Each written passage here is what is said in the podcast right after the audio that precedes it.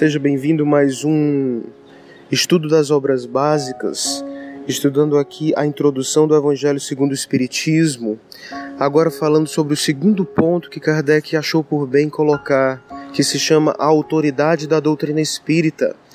E o subtítulo é o controle universal dos espíritos.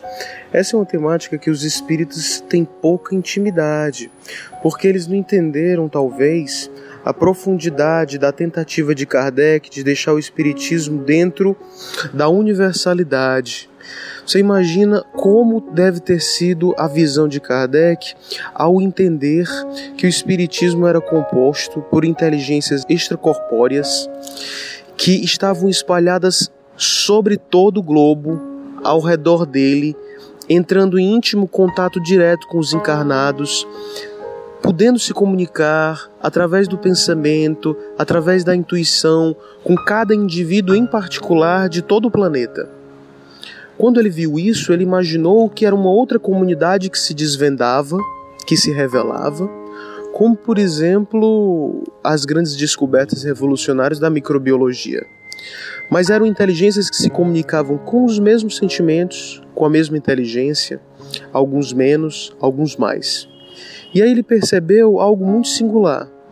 Se uma verdade quisesse se espalhar para o mundo, vindo direto do mundo onde a verdade mora, qual seria a melhor forma de conseguir espalhar essa verdade se não fazer com que milhares de mensageiros, milhões deles, infinitos mensageiros, ficassem espalhando essa boa nova para as pessoas?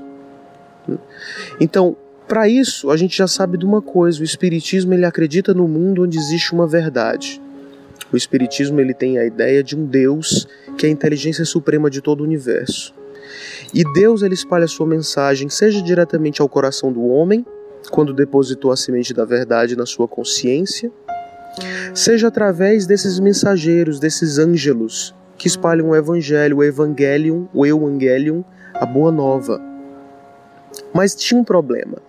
Porque Kardec apenas não descobriu que existia esse novo mundo, mas que não era composto só de anjos, ou de espíritos bons, ou puros, ou sábios. Também existiam espíritos que não estavam muito afeitos com os capítulos da verdade, espíritos ignorantes, revoltados, espíritos que mesmo se dedicavam para o mal, para a crueldade. Então, das mensagens que se espalhavam nos grandes círculos mediúnicos, dos quais ele tinha acesso, com os quais ele tinha correspondência, que ele relata na introdução do Evangelho serem mais de mil, como ele poderia separar o joio do trigo? Então ele foi atrás do controle universal dos espíritos. Ele entendeu, diz ele comprovado pela experiência, que quando um princípio ele morava dentro da verdade, ele era explicado, ele nascia, ele brotava de todos de, de várias comunicações ao redor do mundo, com uma clareza de ideias, com uma harmonia de pensamento e com uma concordância, uma concordância de fundo, de conteúdo. As cartas que chegavam para ele abordando tal ou qual princípio é como se fossem cartas insistentes.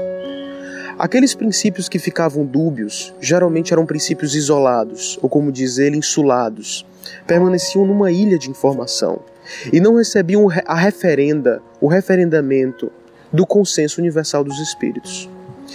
Esse, essa informação que ficava ao lado dele, que ficava insulado, que ficava individualizada, particularizada, não necessariamente era mentira.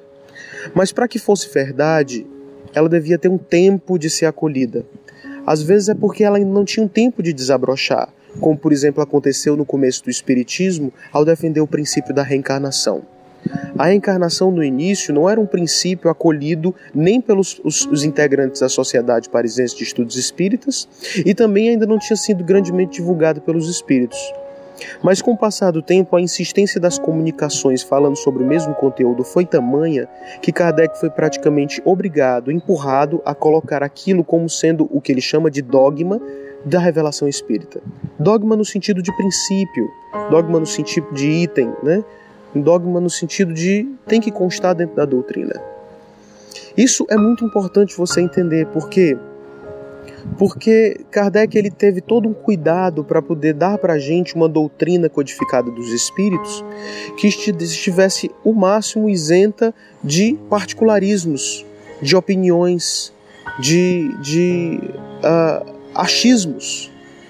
E isso é importante porque o objetivo final dele, a meta, era ter uma doutrina que pudesse congregar as pessoas dentro de uma mesma assembleia, né? dentro de uma mesma fraternidade, que as pessoas fossem verdadeiramente fraternas, é, abraçar, abraçando essa, essa teoria, essa causa que acabou se tornando e se revelando uma filosofia prática, uma filosofia moral do dia a dia.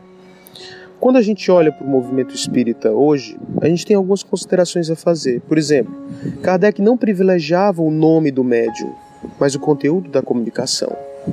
Kardec não privilegiava o nome do espírito. Às vezes o espírito ele assinava com um determinado nome e esse nome queria dizer que ele era apenas partícipe daquela falange, por exemplo, de Santo Agostinho ou de Sócrates. A gente não tem nenhum Sócrates, a não ser em comunicações apócrifas. Mas às vezes Kardec ele desprivilegiava, desprestigiava o nome, a assinatura, colocando apenas, por exemplo, um espírito amigo, um anjo guardião, ou o próprio espírito se comunicava assim. Porque no fundo, no fundo, o que deveria encantar as pessoas, comover, entrar no coração, era o conteúdo da mensagem, e não a autoridade desse ou daquele profeta, desse ou daquele anjo. Né? Então, quando vemos hoje as livrarias espalhando livros à mancheia, com o nome do médium extremamente lato e superlativo, e o nome do espírito pequenininho, a gente está indo exatamente de encontro ao que Kardec propagava. A grandeza do espiritismo não deve ser os nomes, deve ser as ideias e o que elas podem fazer frutificando dentro do coração das pessoas. Pense nisso. E quando nós estivermos insulados em meio de particularismo, em meio de opiniões, pessoas que tentam insuflar os nossos mais cruéis vícios, geralmente isso tende a fenecer, porque ela não recebe a concordância do bem, ela não recebe a concordância da verdade. Para que nós tenhamos acesso à verdade, era a dica que Kardec colocava para a gente. Devemos estar de peito aberto para ser criticado, para ser analisado, para ser avaliado, para receber a concordância dos amigos, para que eles digam sim, isso faz sentido. E esse tipo de verdade, essa verdade que é verdade para mim, e que milagrosamente também é para você e para mais mil pessoas, e para duas mil e dez mil, uma verdade que ela consegue se enquadrar no coração do mundo inteiro, é isso que estamos indo atrás. Porque no fim é a família universal que importa. Estamos aqui do estudo das obras básicas do Lá Espírita Chico Xavier. Espero que você tenha apreciado e continue nos acompanhar nas próximas semanas.